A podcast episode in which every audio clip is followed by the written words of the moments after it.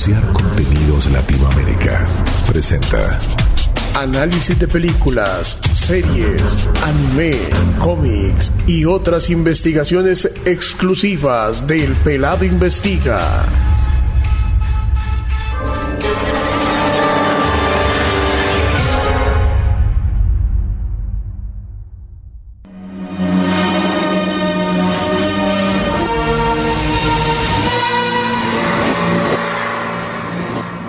¿Qué es el terror religioso?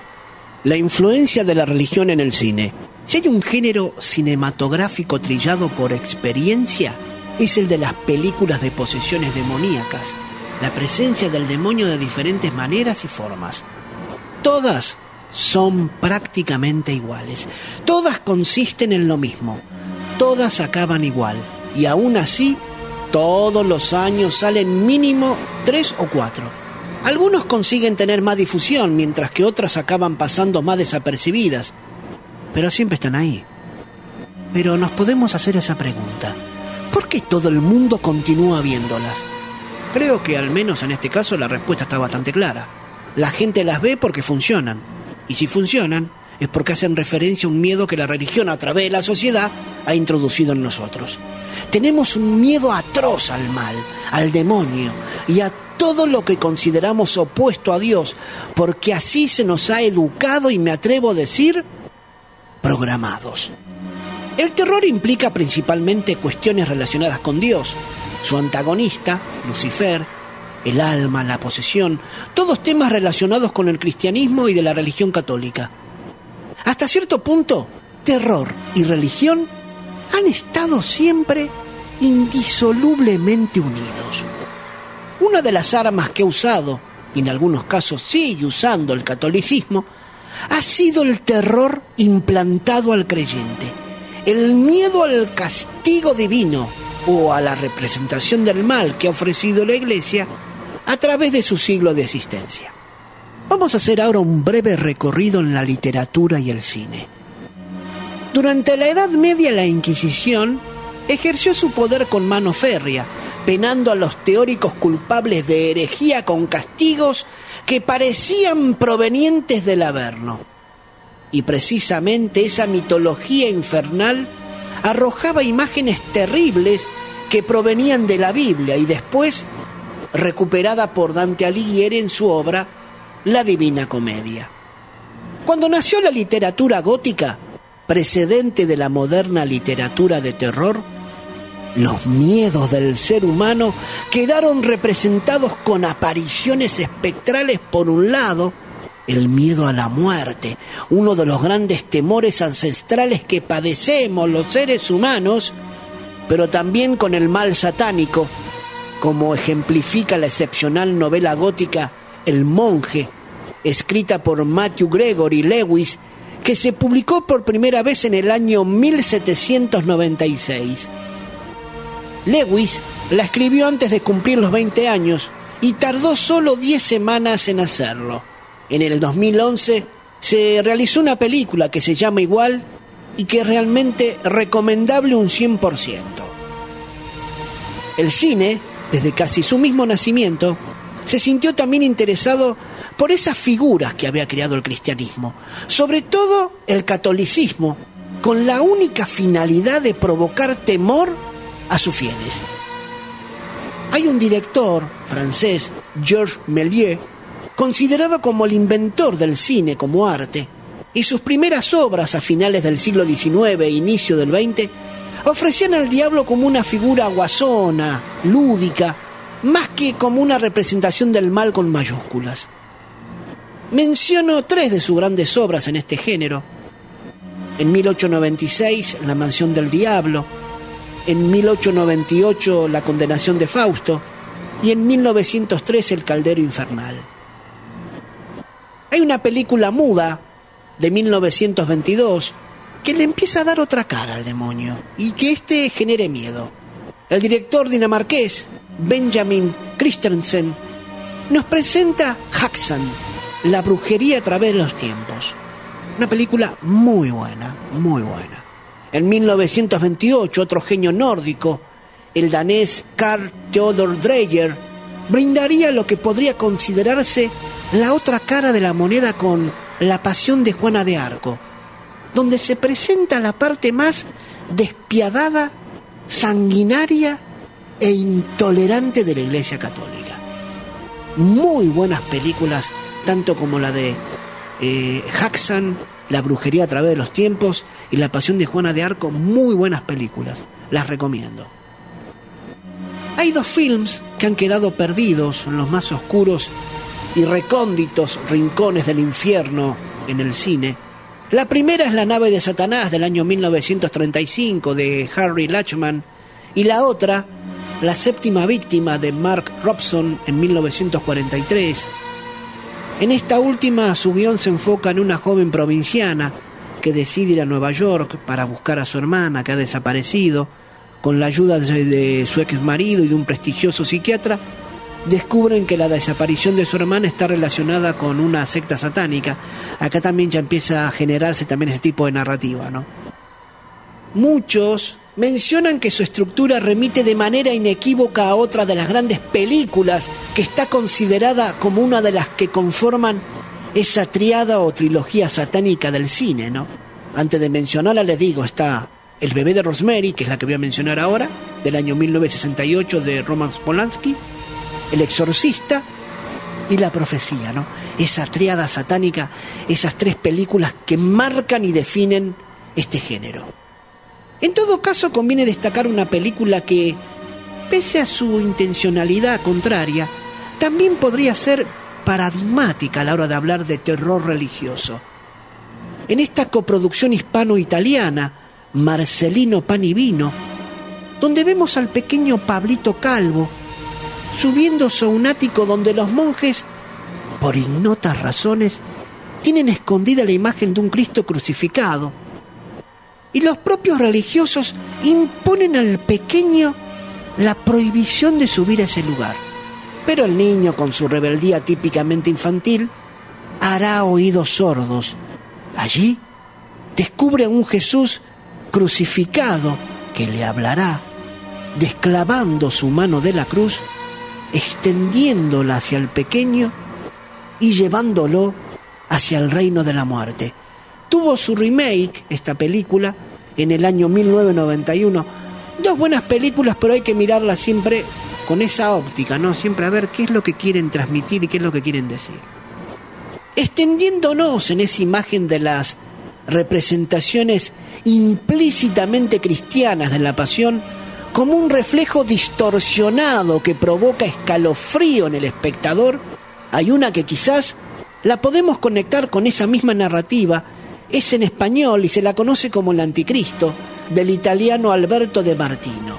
Allí vemos que en un momento eh, la mujer que es poseída y en esas primeras frases de su trance, contemplando una estampa que ella suele portar con la imagen tradicional de Jesús, pero que sin embargo esa representación se va a transmutar y comenzará a exhibir unos rasgos malignos de Jesús que absolutamente nos hacen estremecer.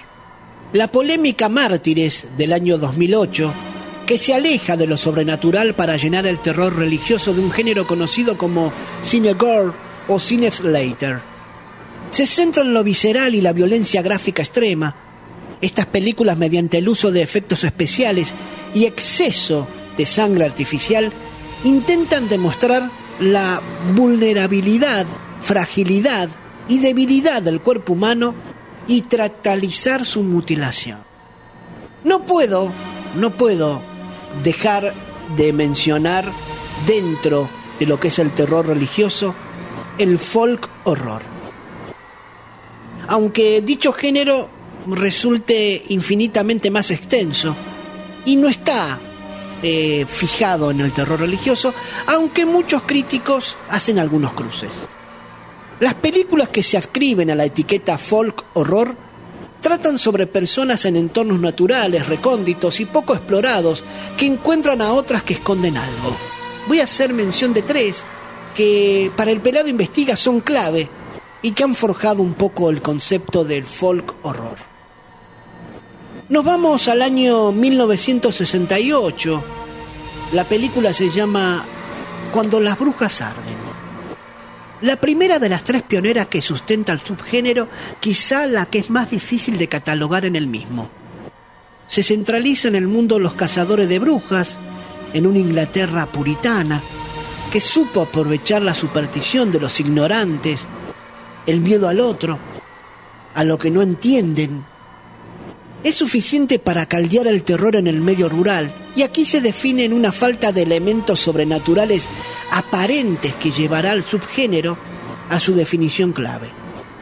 Si bien a menudo hace referencia a poderes superiores, a demonios o incluso al mismo Satanás, es raro que aparezcan en su forma monstruosa. Cuando las brujas arden, en realidad nos muestra el mal como pura locura e histeria del individuo, encarnada en posiciones de poder que se aprovechan del ambiente crédulo. Nos vamos al año 1971, la película La Garra de Satán, ubicada en una aldea rural en el siglo XVII, también en Inglaterra. La historia comienza cuando se encuentra un cráneo deformado en un campo, provocando una cadena de eventos escalofriantes. Ahí encontramos también a jóvenes poseídos por poderes sobrenaturales, donde a muchos le comienzan a salir ronchas de pelo en la piel que tendrán que ver con rituales eh, antiguos paganos. El guionista de La Garra de Satán admitió que la familia Manson fue parte de la inspiración de los adoradores del diablo de esta película. Nos vamos al año 1973, la película El hombre de mimbre. Eh, esta encabeza los textos sobre cualquier película de folk horror se han derramado cantidades de tinta sobre por qué es el pináculo del género.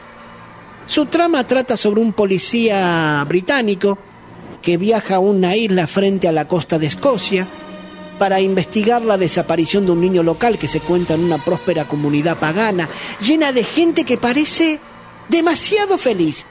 Todo el tiempo están sonriendo y cantando. Cuando este hombre, este oficial, se da cuenta de que le están persiguiendo y ya es demasiado tarde.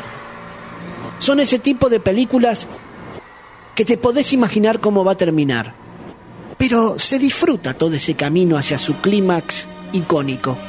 Como la anterior es un producto de su época, la contracultura hippie provocó un renovado interés en el neopaganismo y esta obra hizo una sátira de ambos cultos, ridiculizando al puritanismo imperante y que tuvo una remake en el año 2006 del mismo nombre, interpretada por Nicolas Cage. Terror psicológico. Hay una película también de terror psicológico que se llama Saint Mute del año 2019. Nos lleva a la mente de una perturbada enfermera en un pueblo del Reino Unido. La película explora el refugio en la religión el fanatismo y la delgada línea entre lo real y lo que nos imaginamos. Un nuevo salto al terror religioso en el que los ángeles y los demonios no están en los rincones de casas abandonadas, sino dentro de uno mismo. Una historia que presenta como una serie de malos momentos y traumas, cómo eso puede cambiar la forma de percibir la realidad. La película no pretende ser una crítica a la religión ni a sus seguidores. Además, hace un buen trabajo en demostrarlo. Tampoco sus prácticas populares es lo que busca criticar. Es una historia sobre una persona llevada por sus propios traumas y cómo retuerce la realidad que le rodea. En síntesis, el cine de terror funciona como una amenaza y una catarsis al confrontarnos con nuestro miedo a la muerte, lo sobrenatural, lo desconocido y lo irracional el otro, en general, una pérdida de identidad y fuerzas más allá de nuestro control. Otra perspectiva más común en los últimos años es invertida, la de cómo Dios es malvado, los aspectos de retribución desproporcionada, de fuego y azufre del Dios del Antiguo Testamento, se basan en representarlo como la gran fuerza malévola. Las historias de Dios es el diablo, tienen una superposición con la historia del horror cósmico. Es un subgénero de terror creado por el escritor estadounidense Lovecraft en sus historias. Este horror ha sido usado en literatura, arte, cómics, películas, televisión y hasta videojuegos después de la muerte del autor. Ocasionalmente la historia gira en torno a una religión del mal que no tiene nada que ver con Satanás, que puede reemplazarlo o no con un arquetipo satánico, un dios vengativo pagano, incluso si estos son más imaginativos en sus conceptos que las obras basadas en el cristianismo, no son necesariamente más extraños. El terror religioso ha probado ser uno de los más efectivos dentro del género, capaz de ponerle los pelos de punta al ateo mejor plantado. La materia prima es inmejorable, el bien y el mal, la tentación, la caída, el pecado, la sangre, la corrupción, la carne, la condenación, y una liturgia que puede ser verdaderamente inquietante. Sigmund Freud definió lo siniestro como una vivencia en lo que aquello que nos resulta familiar se retuerce en algo extraño, que guarda semejanza, pero se vuelve incómodo e irreconocible. Por tanto, es comprensible que el horror se asome entre las grietas de aquello que nos recuerda a lo humano, pero se nos hace desconocido y ajeno te invito a que visites mi sitio web www.elpelado.com.ar.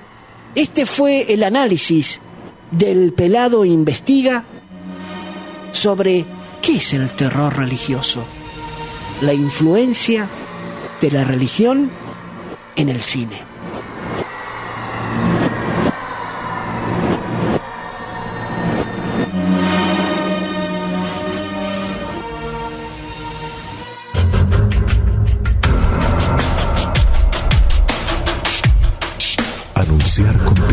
Latinoamérica presentó Análisis de películas, series, anime, cómics y otras investigaciones exclusivas del Pelado Investiga.